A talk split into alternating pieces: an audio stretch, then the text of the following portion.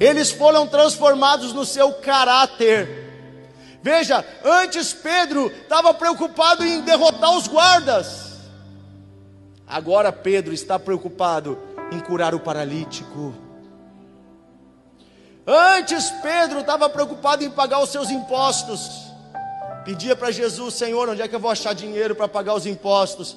Agora Pedro olha para aquele homem e diz assim: Eu não tenho prata, eu não tenho ouro, e isso também não importa, porque o que eu tenho eu te dou. Levanta e anda em nome de Jesus. Pedro se dá conta que o que ele tem é mais valioso que prata e ouro. Sabe, aqueles homens que antes andavam desunidos, brigões, agora, queridos, eles estão mais unidos do que nunca.